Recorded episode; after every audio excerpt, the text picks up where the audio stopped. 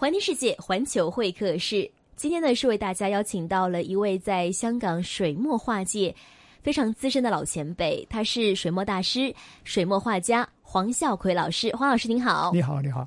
呃，黄老师呢是一位非常资深的老前辈了，但我知道您是出生于山城重庆哈。重庆呢是一座非常特别的城市，依山而建。呃，先用重庆话跟大家打个招呼吧。好，大家好。大家好，你好。哎，想问一下，您对故乡、对重庆的印象是怎么样的呢？山城嘛，嗯有雾，嗯这点跟香港蛮接近的。嗯呃，山城，嗯香港也是山城，不过香港是在海边的山城，重庆是在江边的山城。嗯我基本感觉非常接近，嗯密度人的密度也是非常高的，嗯，是吧？？建筑物跟重重叠叠的，这个嗯两个地点说起来真的是非常接近，非常接近的。是香港是您的第二个故乡了。您是一九七八年来到香港哈，对，是在什么样的一个呃机缘巧合之下来到香港呢？这两个情况，一个情况呢，我和我太太在嗯国内的内地啊嗯是分居的，她在湖北，我在荷兰，当时我在荷兰，结果就很难调在一起。但是我太河南。河南省，啊、河南省，嗯。但我太太本身是从国外回来的，所以她很容易就可以申请到香港。嗯。那么我就跟她一道到香港来了，嗯，就这么想要团聚，对一个家庭生活的关系。嗯嗯。是。呃，您来到香港之后就开始作画了吗？没有，我要做小生意吧，嗯。大概一到了九十年代嗯。开始作画，但以前小时候也一直都喜欢画画，但正式正式拿起笔来画呢，在香港这个地方，你必须得基本上解决吃饭问题，嗯觉得解决的差不多了，就开始用业余时间画画。嗯，从小就喜欢画画哈。对，呃，小的时候有没有画呢？有啊，我父亲在重庆算是名人来的，他书法什么也很棒。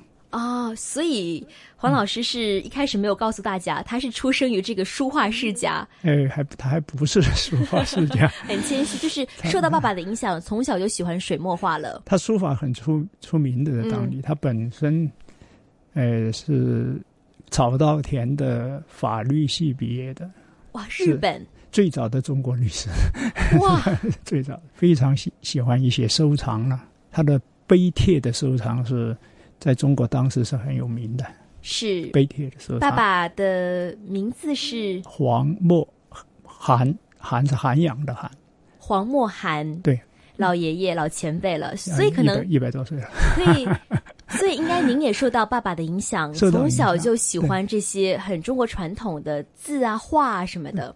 我知道，其实您呃后来呢有跟随这个黄胄老师，那是七十年代了，七十年代。在香港之后吗？哎，没去。我七八年到香港，嗯在去香港以前，因为等着批啊，嗯。那么就比较有空了一些。再加上我我母亲，我们家在北京的那时候，那么我是住在北京的，虽然就很少上班，就很少去了，嗯。那么就经常到黄州那儿去看他画画。嗯，大概有在七六年吧，那时候文革还没有结束，嗯。那个那一段时间。嗯，是的，其实呃，在之前的一些访问当中，您都有提及过，您的画其实蛮受黄胄老先生的影响哈。对对对，呃，是受到哪方面的影响呢？主要是那个创作的理念，是什么呢？因为就是一切都从生活中来的，嗯包括你的题材，你的一些呃表达的手法，它都是经过速写、写生来提炼出来的。所以他的画，你大家看的最多的就是新疆一带的少数民族，嗯。因为他在那边生活很丰富，所以他这个观念就对，就是我们当时，呃，都很同意的、很认可的观念，就是从生活中来，嗯。经过提炼加工，这么来进行创作。嗯。虽然我不会去画他画的那个题材，但是我还是遵循他这个路来行走的。嗯，是呃，一九七八年来到香港之后，一边在工作，对，一边解决温饱问题，一边想寻找自己热爱的这个绘画。那么来到香港之后，您绘画的很多主题是什么呢？最先是从我我我从画山水画开始是画的我住的地方，嗯。因为我住的地方在西贡，啊，西贡。那贡，是海边儿，嗯。所以每天从早上一抬起头就看到海的了，嗯。所以就一直就想表达这个题材。嗯。还有一个想法就是这个海的题材是传统中国画表现的非常少的，不能说没有，但是非常少。嗯，因为其实我们看传统中国画，可能会画一些河。对江江，江河就多了，万里长江图。所以我就觉得说画海要是与众不同哈，对，呃，怎么样去入手呢？你的风格是怎么样的呢？呃，这个画海呢，它有一个最大的问题是什么呢？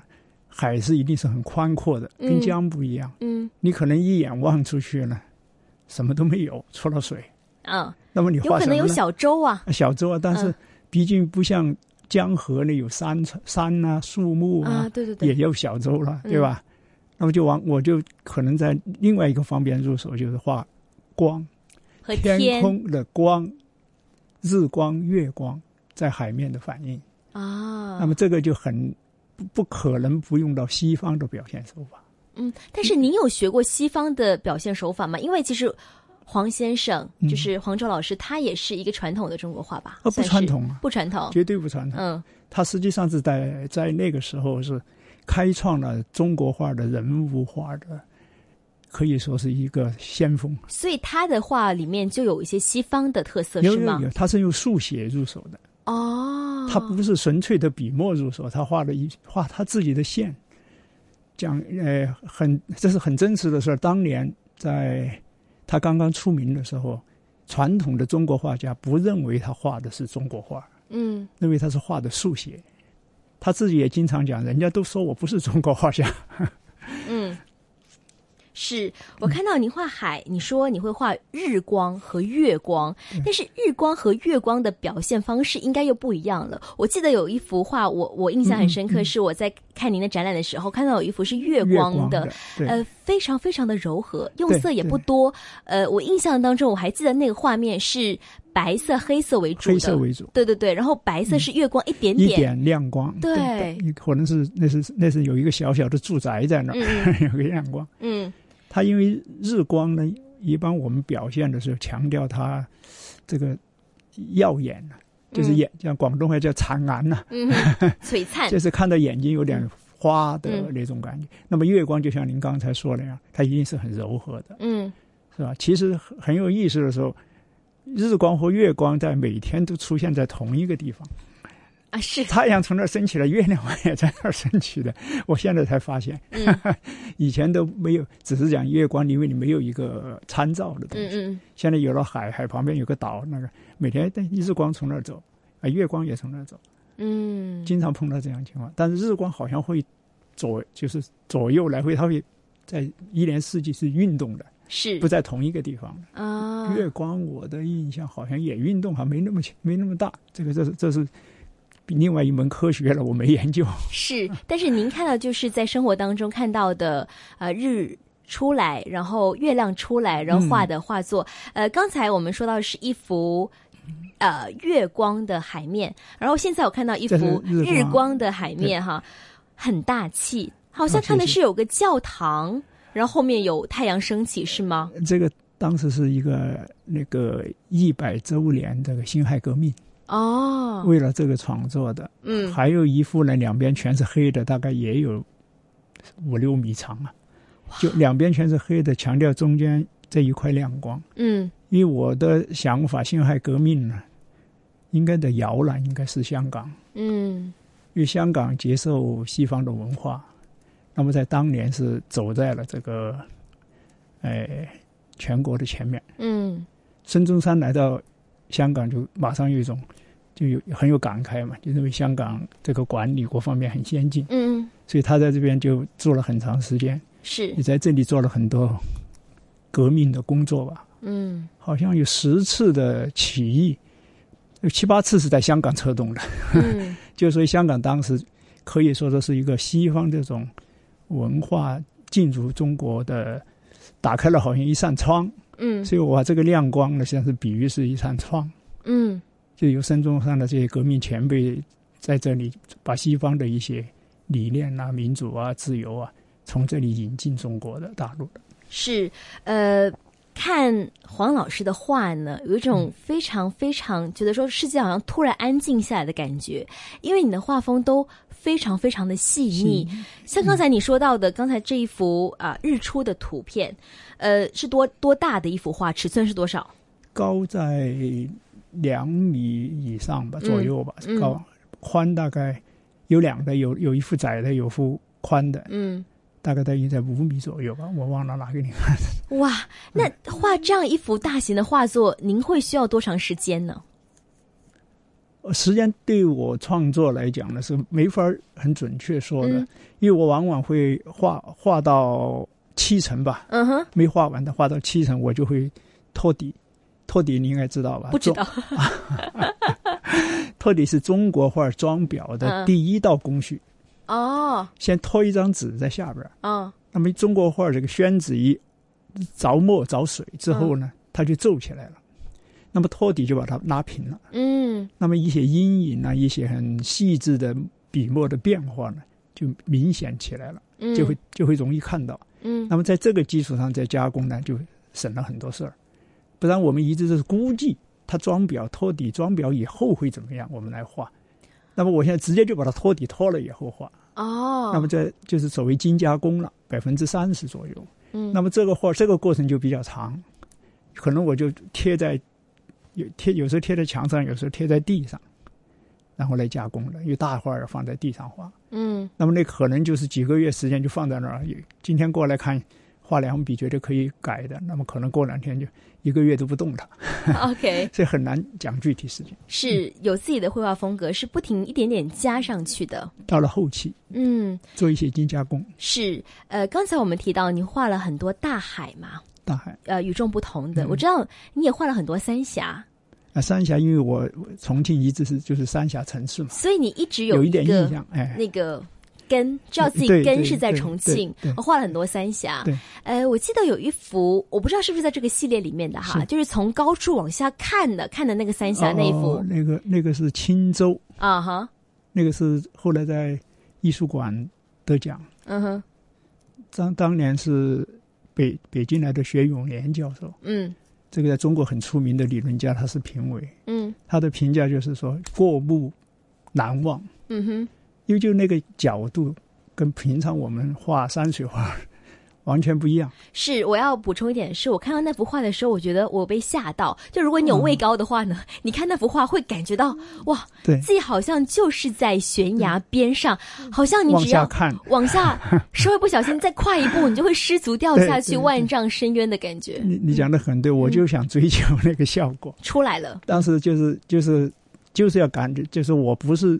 站在山下边，嗯，看三峡的山，而是站在跟三峡同样高度的地方，嗯，来看对面的山，嗯，那就有一种那个比较金那种，呃，金金的感觉了，嗯，是吧？是，呃，三峡是江嘛，大江大河，对。那画江画河跟画海有什么不一样呢？没，嗯，那个水的技术上就没什么太多的一样的地方，嗯，就是。其实我画海也是从从高处往下画，不知道你留意没？留意到了，看到了哈。也是从高处往下，我喜欢。你家是特别高吗？是吗？一个是高，是高。嗯嗯。另外还有一个，我想把我们的读者啊，看画的人呢，把他地位提高一点，不要老是高山仰止。明白了。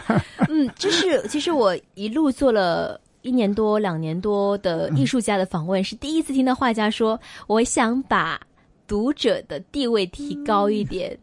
我觉得你是个太可爱 又很谦卑的这个老爷爷，我就觉得哇，很很特别哈。嗯，我们刚才讲到了你画海、画江，其实你最喜欢的一幅画作是什么呢？您指我自己的作品吗？对对对对对。呃，太难选了，是不是？蛮难选的，嗯，因为我的题材比较广泛一些，嗯嗯，有时候也画城市，嗯。那么这里就形成有一个什么样的问题呢？就是说。我自己感觉到十全十美的画不多，嗯，但是我我主要我是想往题材丰富这个方面去发展，嗯，而没有在技巧上做很多很多的这个研究，嗯。所以往往是总觉得还差一点的，自己感觉总觉得差一点。嗯。而且中国画还有一个，它是有一些偶然性的嗯嗯，表达，但这一方面我做的很差的，因为我都太过理想了吧，每件作品。其实应该保留一些原始的偶然性的东西，所以你的意思是，你的画作都是你自己想太理性了，追求完美型的？对啊，，太理性了，没有很多生活的一些可能是呃呃小不完美在里面。但不是生活，嗯它是指那个宣纸、水和墨啊，嗯。它本身有一个特点，我是生宣嘛，嗯。它会在一些你事先不可能预计到的笔墨效果嗯这一类的东西，甚至如何好像甚至把你的思想、精神状态通过笔墨水来表达这些东西，我自己认为是比有一些缺不太够的地方嗯，啊，也就是要努力的地方。好谦虚。您画画画了很多年了，从小就喜欢到现在正式的创作严格嗯应该有二十来年，二十多年了。嗯呃，如果不是喜欢，不是热爱的话，嗯应该很难很难说二十多年都还在画，而且给大家带来那么多与众不同、那么多不同风格、那么多不同题材的作品哈。是想问一下您，每次当你画画的时候，你的心境啊、心态是怎么样的呢？一般情况都是按照自己的有个，反正有一种想法，有一种灵感，嗯实际上是有灵感的。嗯，其实灵感不是说怎么来的呢？观察生活，嗯一般都从生活中可能是人家去旅行喜欢拿个相机拍自己，我从来不拍自己，都要拍对象的，嗯就希望从看到一些体有一些突然的启发，会嗯从、就很想画，很想画。因为从来对我们来讲，画画都是休息，嗯所以我现在画画都是三百六十五天，只有一天放假，就是过年。过年只有大年初一 还是大年三十搞呃，才三十不算过年吧？啊？大年 初一那一天啊，那是中央台什么什么那个节文艺节目那个晚上，应该是已经下班了嘛？哦哦，就那个晚上到第二天的早上，你可以不画画，其余三百六十五天都在都去写字，都去那个画室。啊。所以那我去了没几天，那个整个工厂那个大厦的管理员都认识我，啊，他没见他是天天来上班的，他以为我是去上班嘛，但嗯是我说我是去休息的，因为我现在退休了嘛，我不需要上班，我我我的休息就是画画嘛，所以已经是一种习惯了，你很难说是热爱啊什么，这个可能，呃，都都有点抬高了，就实际上就是一个习以为常吧。是。我很轻松的一个访问哈，我们是一起简略的嗯回顾了一下黄孝奎老师您的创作。